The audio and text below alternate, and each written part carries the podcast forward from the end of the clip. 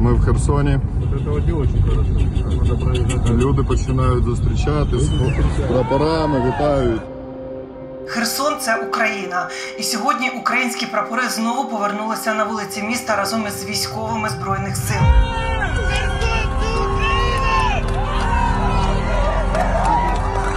Там были места, где очень серьезные бои шли. Есть села, ну, практически ничего не осталось от них, сравняли с землей. И мы едем через это, я говорю, «О, пацаны, помнишь, вот мы ехали, да? Я говорю, я помню, вот здесь мы арбузы брали. А помнишь, вот там в 15-м, чи в 16 году мы с Новоалексеевки ехали, вот сюда заехали, здесь турки, пацаны торговали, мы у них купили там перца, купили там помидоров, огурцов, полную машину набрали, да? И едешь, оно все разваленное, сгоревшее, разбитое. С одной стороны, конечно, все это вспоминаешь приятно, с другой стороны, понимаешь, насколько все это вот... Сколько еще сил надо будет, чтобы это все восстановить. Ну, восстановить это просто жизни человеческие, которые ушли, их уже не вернешь. Исаакаев – это не настоящее имя. Это позывной или псевдоним. Иса на самом деле имя его сына, которого теперь на войне он видит совсем нечасто. С фамилией все совсем неожиданно. Акаевым он стал в честь автомата АК-47. Вы слушаете эпизод подкаста «Правда войны», проекта, в котором я, Евгений Саватеев, говорю с украинскими солдатами. О том, за что и за кого они воюют, кого любят и кого ненавидят, кому верят и во что верят, какой видят победу Украины над Россией и что хотели бы сказать русским –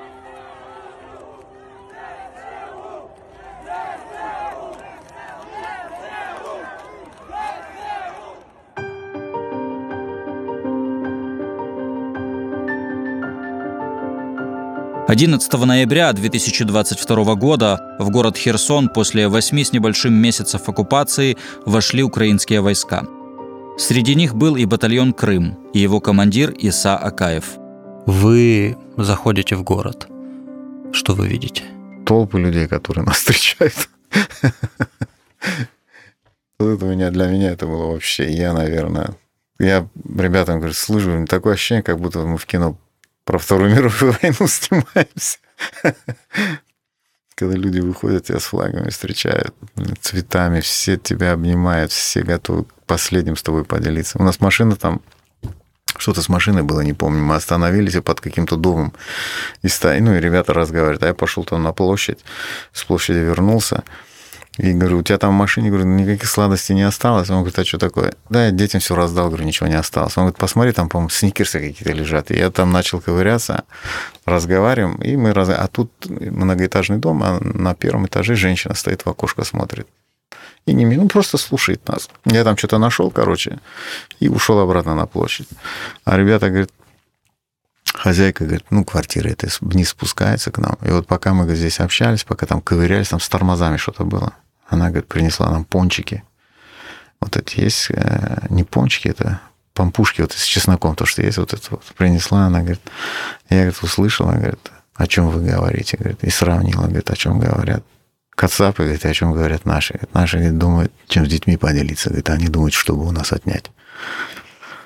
Вот и вся разница, говорит. Я, говорит, люди, то, что у них есть последние, готовы, готовы были с нами делиться всегда нас. Я говорю, это просто я, меня, наверное, мне очень тяжело было говорить с людьми, встречи. Меня вот от чувств переполнялось, да, вот, блин, пол, комок в горле стоит аж до слез. Так вот, когда мы приехали, у меня наоборот было такое чувство, что вот, ну, они реально как бы, вот, не знаю даже, как объяснить. Такое вот состояние было, что вот, что ты нужен что вот все, что мы делаем, это не зря. То, что ребята погибли, это не зря. То, что вот, ну, это наши люди. И что все, что мы делаем, оно вот уже приносит плоды какие-то. Вот мы очень, я очень был доволен. Ну, это было просто эмоционально очень такое зашкаливающее было. Очень. Пропаганда России говорит о том, что это жесты доброй воли, что якобы никаких особых боев не было. Бои были. Перейти, заходите. Да, я понял. Ну, в Херсоне, например, в городе, да, наверное, не, но до этого мы же целый год практически воевали, не просто воевали, а ну, довольно-таки жесткие бои были. Если посмотреть, допустим, то, что под Киевом происходило, там в Харькове что происходило, в Запорожской области, в многих местах что происходило. Бои были, серьезные бои были, и с нашей стороны были потери, и с их... Они просто отлично понимают, что они его не могут удержать. И для того, чтобы как бы этот... Это как этот, как у, у Орла есть этот...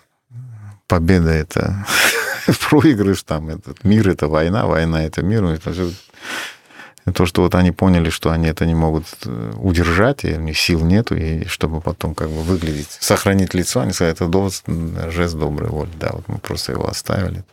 Жест доброй воли, я понимаю, если бы они собрали всю свою эту свору и увели с, с Украины и сказали, вот извините, вот жест доброй воли, мы освободили, сколько мы вам что должны на восстановление денег, всего прочего, давайте мы вам это дадим, давайте мы компенсации семьям погибших дадим, давайте мы вам поможем все это восстановить. Вот это да, вот это жест доброй воли. А это... До войны его зовут Нариман Белялов. Он крымский татарин, занимается строительством в Крыму. Война для него начинается в 2014 году, сразу после оккупации России полуострова. Нариман Белялов решает сменить свое имя и род занятий до того момента, пока его родина будет свободной. В Херсоне у меня практически никого не знакомых нема. Ну, я скажу так, вот, а все, кто был там, все люди наши, воины, кто обычные граждане, кто живут там, горожане, ну, настолько отношения были, так, настолько мы все это общались, что там все как родственники, наверное. Не знаю. Я когда это увидел, я очень этот, я представил, как будет в Крыму. Я думаю, представил, говорю, брат, говорю, здесь нас год, говорю, ну, плюс-минус около года не было, говорю. А ты представь, говорю, как в Крыму нас будут встречать, там 8 лет, они уже, говорит, терпят это. Представляешь, говорю, как нас там будут встречать? Он говорит, да, говорит, я, говорит, даже страшно подумать, говорит, как хорошо, как мы будем домой возвращаться, говорит, насколько это будет. Я не знаю, вот у меня, я со своими близкими, с кем еще как бы поддерживаюсь. Ну, я стараюсь меньше выходить на связь, чтобы лишний раз к ним не привлекать внимание. Ну, так иногда все равно скучаешь, общаешься, и вы скоро вернетесь. Мы, говорит, уже так это соскучились, по-моему, так, поскорее, поскорее, поскорее. Когда вот в Новофедоровке, потом по мосту, когда удары были, о, сколько радости было. У меня товарищ один говорит, у нас, говорит, как на Рамадан, когда у нас на Рамадан, когда заканчивается, люди дома готовят еду и ходят друг другу угощают. Он говорит, мы вот так друг другу ходили на кофе, говорит, угощали друг друга, что скоро наши придут. Крым у его семьи отбирают уже дважды. Первый раз был в 1944 году, когда по приказу Сталина всех его родственников, включая бабушку, родителей, которые на тот момент были дошкольного возраста, депортировали. По данным национального движения крымских татар, в товарных вагонах насильно вывезли около полумиллиона человек. Из них выжили далеко не все. Так детство и юность будущего Исы Акаева проходит в далекой от Крыма Узбекской ССР. Когда впервые вы услышали что-то в вашу сторону неприятное о крымских татарах? Ну вот, когда я приехал в Крым, это был 79-й год, мне было 14 лет. Я попал в всесоюзный лагерь, был такой юный ленинец в Евпатории.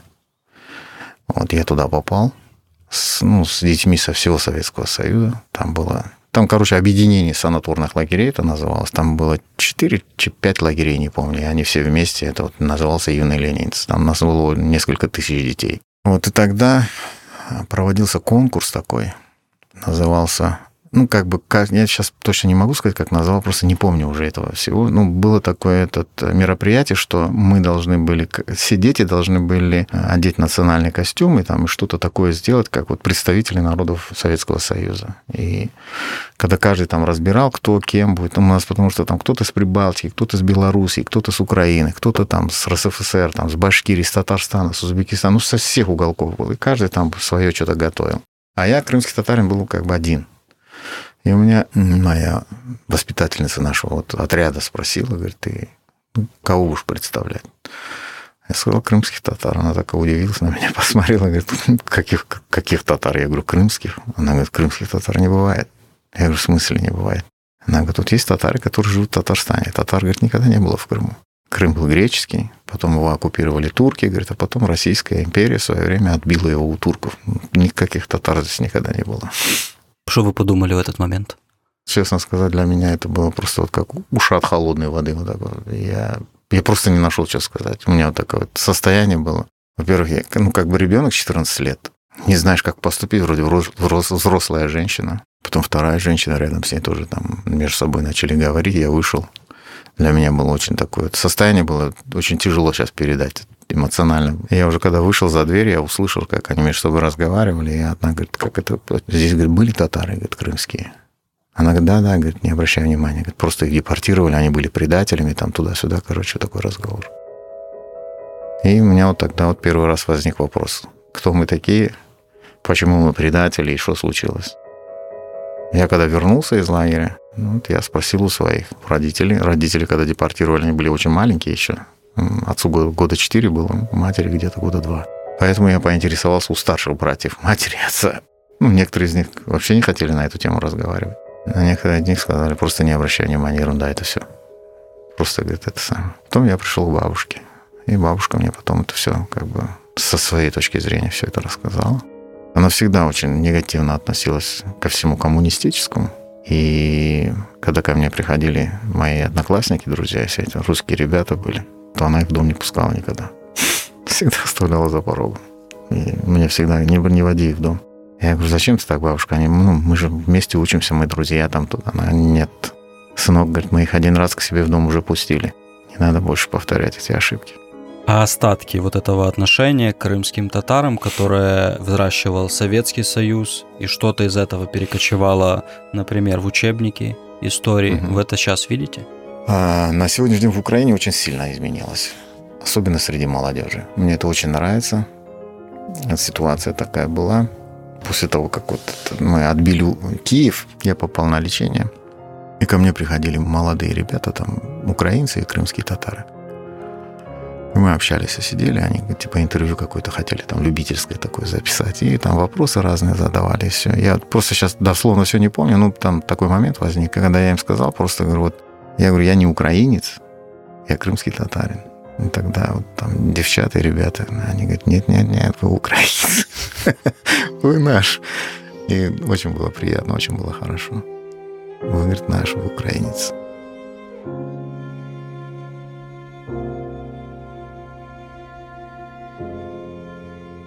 До войны в Украине у Исы Акаева, тогда еще Наримана Белялова, не было военного опыта. И хотя он служил в советской армии, но там попал в строительный батальон. Там особо ничему не учили.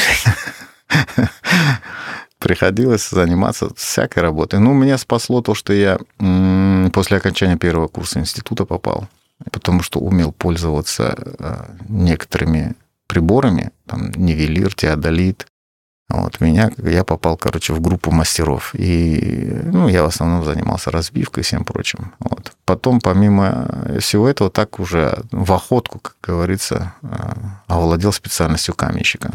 Э, каменщик-отделочник. Ну, мне очень нравилась эта работа. Там, ложить дикий камень, ложить кирпич там под расшивку, который ложится на облицовочный кирпич. И вот мне нравилось это. Я вот как бы это тоже профессию освоил там в армии. В основном, ну, сказать, таким замечательным, таким, что-то такого вооруженные силы Советского Союза особо не отличались, скажем так. Особенно стройбат в основном брали людей таких, скажем, не особо надежных, неблагонадежных, там разного рода люди, у которых там, допустим, какие-то физические недостатки есть. Там люди, которые сидели в, тюрьме, там еще, ну, такого разного рода плана люди были. И поэтому Отношения складывались по-разному. Приходилось жить как на улице, там всегда доказывать всем, что ты что на тебе проехаться нельзя. Часто очень приходилось драться. Ну, в общем, нормально все было. А на какой почве возникали вот эти трения? По-разному бывали. Бывали на национальной почве, бывали на том, что мы одни старослужащие, другие только пришли. Вот. Часто бывало, что, допустим, вот у меня в команде я очень хорошо знал узбекский язык. Как бы вырос в селе, когда жил в Узбекистане, еще малышом был. Я пришел в школу, не знал русского языка практически вообще. Вот. И я довольно-таки хорошо знал узбекский язык, а потом уже в русскую школу пошел и учился уже на русском языке. И меня сразу, когда я приехал, потому что, благодаря тому, что я знаю узбекский язык хорошо и знаю русский язык, меня, короче, командир поставил командиром отделения, там узбеков ребят, которые вообще не знали русский язык. И я как бы вот немножко в этом направлении работал. И часто Даже тогда часто вот слышал там, что вот чурки черные, там всякая вот эта ерунда по ним. Ну, не все знали, что я хорошо знаю русский язык. Благодаря этому иногда приходилось такие непон... ну, неприятные вещи слышать. А на почве этого часто возникали, да, вот, скажем, стычки такие. Вот. А в основном, в основном из-за того, что одни служат давно, и у них есть какие-то определенные преференции, а те, кто только пришел служить, у них этих преференций нет, и поэтому из-за этого возникали разные споры там, и в основном конфликты. На родину наш герой попадает уже взрослым, чтобы в родном Крыму построить семью. Сейчас Исаакаев отец 13 детей. С 2014 года его батальон принимал участие в боях на Донбассе, за Саур-Могилу и в Иловайске. А во время широкомасштабного российского вторжения в освобождении Киевщины и Херсона. Помните момент, ситуацию, когда вы сделали первый шаг к тому, чтобы я буду защищать страну вот этот день? Как это происходило? Я особо на это ну, как бы не застрял в этом внимание, просто это какой-то вот это вот сначала в Крыму мы приняли такое решение. А, может быть, не до конца я его осознавал. Вот, там, потому что ребят много было рядом. Потом, когда мы решили выехать сюда, в, а, в Киев, чтобы встретиться с, ну, с руководством, с кем-то, которые бы нас поддержали, с, там, с Меджлисом да. нашим, потому что Мустафа здесь был в Киеве то время. Меджлис – аналог парламента у крымских татар. От основания в 1991 до 2013 года главой Меджлиса был Мустафа Джемилев, диссидент, который провел около 15 лет в советских лагерях и тюрьмах. Мы надеялись, что у нас все получится и что нас поддержат. Мы очень в это верили и даже не сомневались в этом. Когда мы приехали в Киев, и ну, встретили такое недопонимание с одной стороны, с другой стороны какое-то равнодушие, которым всем все равно. И, ну, это, конечно, немножко этот пыл наш поубавило. Но мы все равно решили продолжать. Хотя бы, ну, как-то надо было это думать. И потом мы с ребятами решили так, вывозим семьи сюда, на материк, а сами возвращаемся в Крым. Ну и будем своими силами. Если у нас что-то получится, я думаю, рано или поздно нас в этом вопросе поддержат. То, что сможем, сделаем.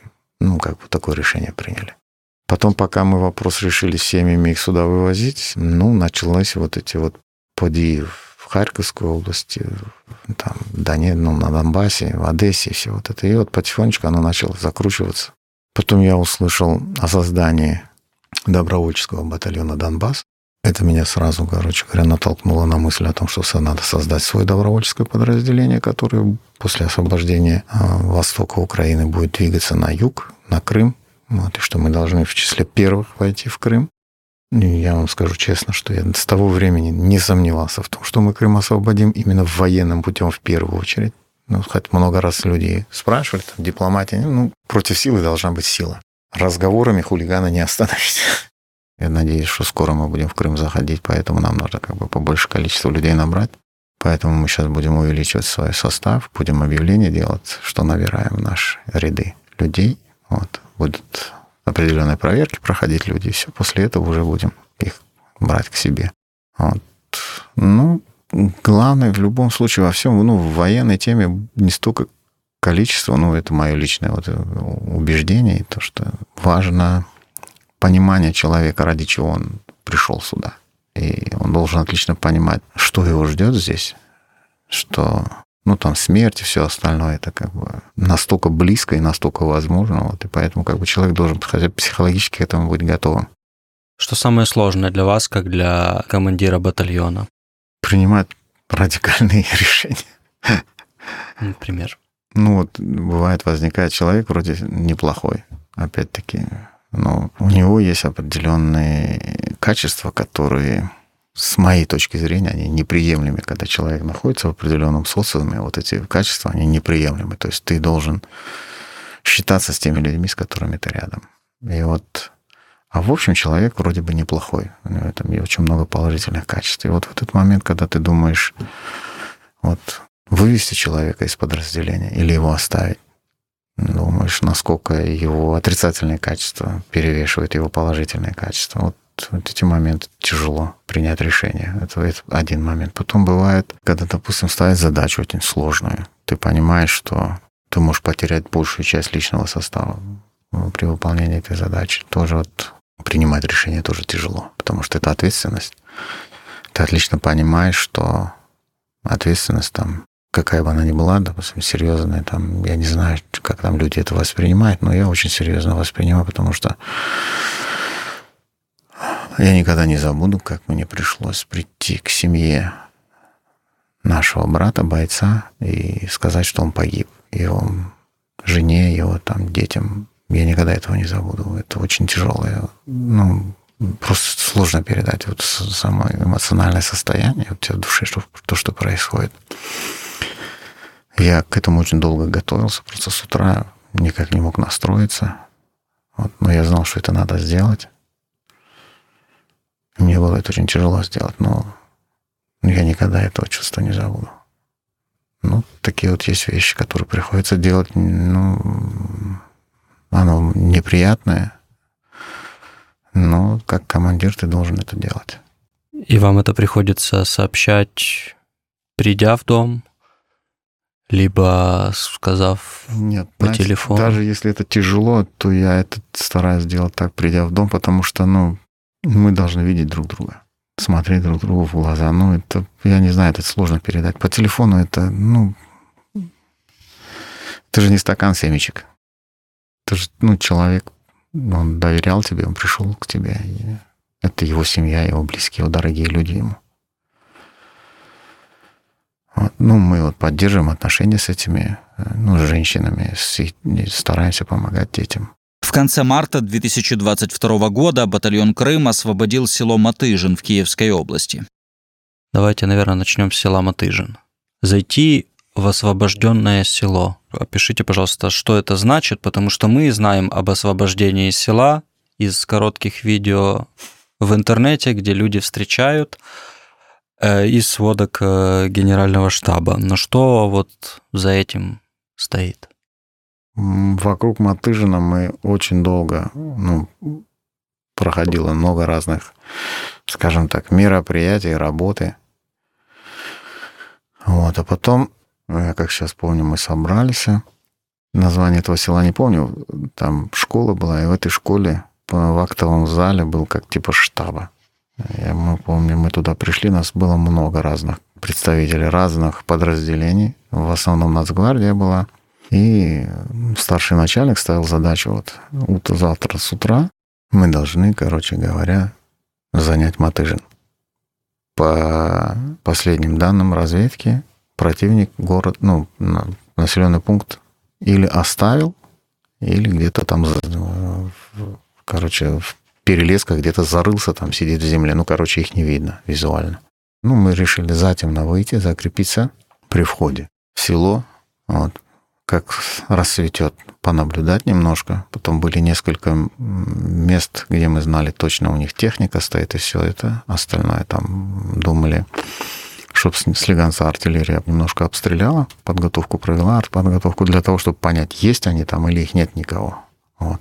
Мы вышли, закрепились, дозоры встали, а, рта ну, Там буквально несколько залпов, они где-то 3-4, может быть, снаряда прилетело. Посмотрели, никакого движения нет. После этого, короче, отбой дали арте. Ну и вот четырьмя колоннами стали входить в село. Ну, колонны это небольшие, там у нас человек по 8, по 9 было. Мы зашли в село, на окраину вышли, потом с окраины пошли по улицам. Там одна группа по одной улице, мы по другой. Потом, ну, короче, с разных сторон стали заходить в- к центру села. Договорились, встречаемся. Короче, мы выходим к сельсовету, а остальные три группы должны выйти к церкви. Ну, как бы договорились так. Вот мы к сельсовету вышли, это чуть-чуть, получается, ниже, чем с- эта церковь. Ну, ну, нам на церковь неудобно было выйти, там то ли ставок, что-то такое было, короче говоря. И вот мы шли сначала так с опаской, потому что мы не знали, что нас ждет. Вот. А Потом поняли, что село оставили, они ушли из села. То, что, ну, вообще было пусто, тишина такая полная.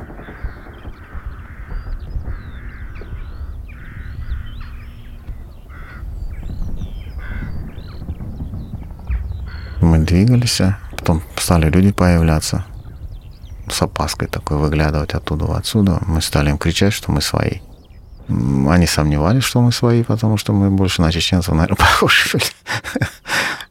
Но потом стали выходить люди. Мы с ними переговорили, а там друг другу начали говорить, что это все свои, все нормально. И потихонечку-потихонечку стали люди выходить. Что вас поразило, больше всего запомнилось из того, что рассказывали? Ну, очень много вещей было. Там одно, ну, как бы, я не знаю, как это вот, ну, то, что они вот ездили пьяные по улице, стреляли просто по домам. Просто вот, просто ездили, вот, напьются, говорит, ездит на, это, на БМП, говорит, по улицам. И просто вот дома с двух сторон, никаких э, причин для этого нет, просто стреляют по домам, потом видят, люди там боятся же, перебегают там задними дворами, ну, стараются как-то пройти, и вот они начинают по ним стрелять. Гражданских женщин насилуют, мужчин калечат. Ну, много разного говорит, этого делали. Потом мы же нашли там э, в лесу место, где они там массово захоронили, захоронили людей. Там э, этого э, женщина была голова Сильрада, или я не помню, ее, его, ее семью. Вот тоже чисто случайно ребята нашли их в лесу недалеко от этого места было как бы их место базирования. Мы просто пошли посмотреть, что ну, чтобы снарядов ничего не было, чтобы местные как бы не подорвались никто. Думаю, проверим, еще оцепим. Пошли посмотреть, а там у них э, эти землянки были понакопаны, там всякая эта ерунда. И чисто случайно один товарищ заметил, кисть руки торчала из земли. И вот так мы нашли их, короче говоря.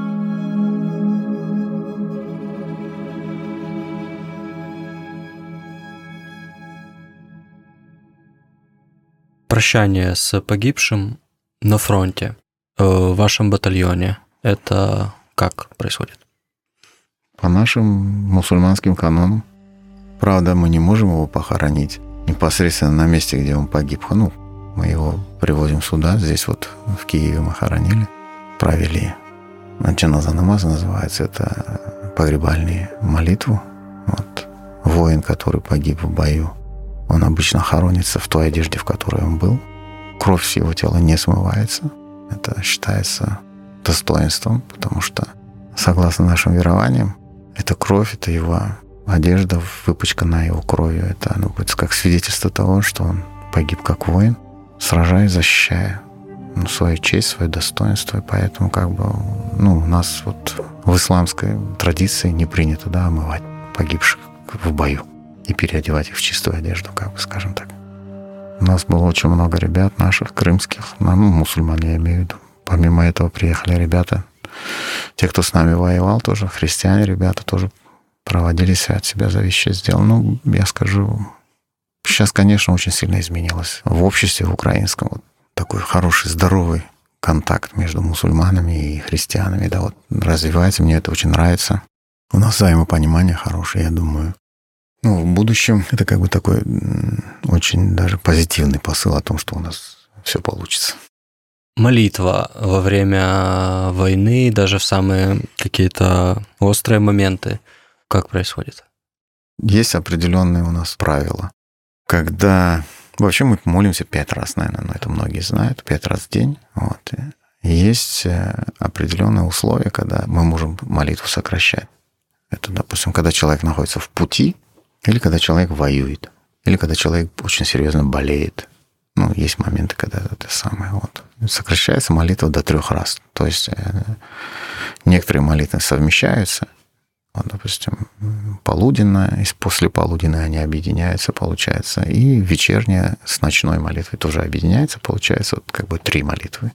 Вот, и количество э, там, определенных действий тоже сокращается вот в этих условиях но в условиях войны оно там ну, очень сильно упрощается. Особенно, когда ты находишься ну, в зоне непосредственно на первой линии, да, когда в зоне боевых действий, когда там снаряды рвутся, там стрельба идет, когда противник нападает, не нападает. Там есть моменты, которые ну, очень сильно упрощают ее, и она как бы считается одна из самых сильных молитв, которые говорят, что ее как бы нет препятствия между Богом и молящимся, особенно когда это происходит именно в таких экстремальных условиях, особенно во время войны. И поэтому, когда мы находимся на передовой, мы всегда стараемся это использовать максимально для себя пользы.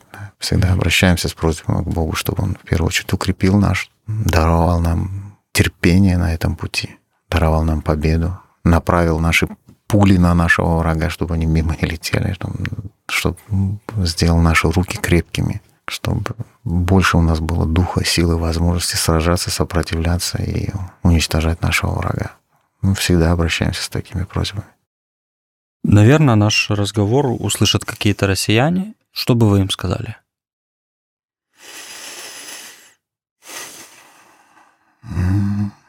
Сложно сказать. Но в первую очередь я бы хотел сказать им, что если они на что-то рассчитывают, что что-то поменяется или что-то изменится, в первую очередь они должны в это поверить. Во вторую это немаловажно, может быть, даже это важнее, может нет, ну, не знаю, там, по степени их приоритета. Изменить эту страну они могут только они сами, если они этого захотят. На сегодняшний день, если многие из них считают, что то, что произошло, это вина только Путина и тех, кто рядом с ним, они глубоко ошибаются. Каждый, каждый россиянин виноват. Каждый. Потому что они голосовали, они поддерживали, они платили налоги, они ходили на эти парады, они радовались условным победам российского оружия и всего остального. Поэтому каждый, просто степень его вины, они сами понимают, сами должны определять свою степень вины. Только человек, который осознает, что он виноват, он сможет понять, потом следующий шаг, он поймет, как можно это все исправить. Но исправить они могут только сами. Мы за них это не сможем сделать. Или кто-то другой не сможет прийти. Если только они сами захотят что-то изменить, только так они смогут это поменять. Но в первую очередь должно им прийти осознание, понимание. Потом, я думаю, самое главное, это всех россиян касается.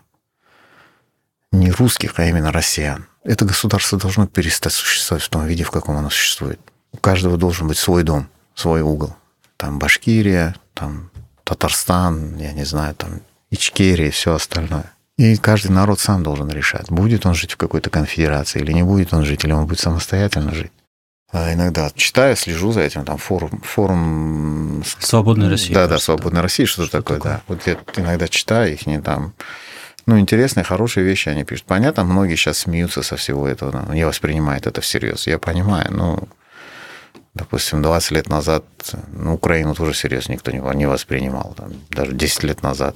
Сейчас на сегодняшний день, допустим, думаю, наверное, большинство людей в мире знает, где находится Украина и почему она такая. Допустим, я помню, где-то в начале 2000-х мы ездили за границу, у меня товарищ был, он гражданин России с Кавказа, а я гражданин Украины. И вот мы когда там переходили границу, вот я видел отношение пограничника к украинскому паспорту и отношение пограничника к российскому паспорту. Все равно они там, российский паспорт берет, он так, с большим, а украинский он так, блин, как будто... А сейчас все изменилось. Поэтому все зависит от людей, как они себя поставят. Нас стали уважать, потому что в первую очередь мы сами себя стали уважать. Мы стали ценить сами себя, мы стали ценить свою жизнь, мы стали ценить свою свободу. Благодаря этому нас стали уважать и ценить во всем мире. Поэтому, когда человек захочет быть свободным, быть свободным некоторых не устраивает, потому что свобода понятия еще заключает такой параметр, как ответственность. Поэтому надо понимать, что если хотите изменить свою страну, стать лучше, выйти из того вот круга, в котором она находится, это Российская империя. Надо взять на себя ответственность, понять, что мы виноваты в чем-то перед кем-то, осознать это максимально. Ну, я понимаю, что мы все, исп... ну, я, я, они все это исправить не смогут уже. Ну, максимально сделать от себя зависящее, чтобы это все исправить. И в будущем постараться сделать от себя все зависящее, чтобы такого больше не повторилось. Мы с вами говорим на русском языке, и этот подкаст, он на русском языке, mm-hmm. хотя в Украине многие сейчас отказываются от русского языка. Понятно почему. Что вы думаете вот на тему вот языкового вопроса? Ну, я как бы согласен с теми, которые в силу определенных причин переходят на украинский язык. Я с ними согласен, я их полностью поддерживаю. Но, с другой стороны, я как бы не оправдываю тех, кто на сегодняшний день говорит на русском языке. И в первую очередь я среди этих людей. Просто ну, на сегодняшний день так сложились обстоятельства, что это язык, на котором проще всего изложить свои мысли. Я не знаю настолько хорошо даже свой родной язык, к сожалению. Поэтому, ну, у меня нет вариантов, я, мне приходится это делать так. И поэтому, ну, не бывает хорошего и плохого языка. Ну, я такого мнения придерживаюсь. Все зависит от носителя этого языка. И вы сейчас э, стараетесь, чтобы ваши дети знали крымско-татарский. Да, и говорили на украинском. Я им даже с собой запрещаю на русском языке разговаривать. И со, со своими детьми стараюсь. Ну, я знаю свой родной язык, к сожалению, на бытовом уровне. Они уже, многие из них нормально читают, пишут. Если бы у вас, э, может быть, это и было, Мгм. ребенок спросил, за что вы воюете, вы бы ему что ответили? В первую очередь, чтобы он мог вернуться домой, наверное, к себе. Потом, может быть, не совсем правильно будет последовательность, но самое главное для нас, для всех, это быть свободными.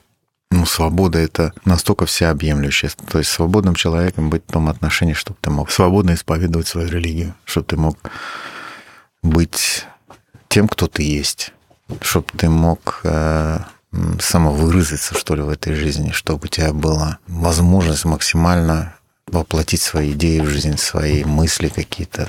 Вот. Ну, очень много понятий есть у свободы. Но в то же время, может быть, немножко отклонение, но все-таки, да, вот свобода, порой мы путаем понятие свобода с э, понятием вседозволенность. То есть мы все отлично должны понимать, что твоя свобода заканчивается там, где начинается свобода твоего соседа.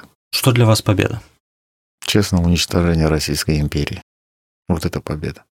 Вот прекращение существования этого государства в том виде, в каком оно на сегодняшний день есть. Вот это победа. Все остальное это будет полумеры. И они вернутся обратно потом. Усилившись, сделав выводы из ошибок, потому что это история, надо просто смотреть, изучать ее. Это было уже неоднократно. Мы думали, что мы победили, а они возвращались. Мы думали, что мы победили, но они усиливались, делали выводы ошибок и возвращались, мы проигрывали. Поэтому пока это государство будет существовать в том виде, в каком оно есть, нам не будет покоя. Мы должны понимать это. И победа — это только вот полное уничтожение этого государства. Вот на его месте должно возникнуть 5, 10, 20, не знаю сколько. Ну, должны отдельные государства возникнуть. Тогда это будет победа. Такова правда войны командира батальона «Крым» военнослужащего вооруженных сил Украины Исы Акаева. С вами был ведущий подкаста Евгений Саватеев.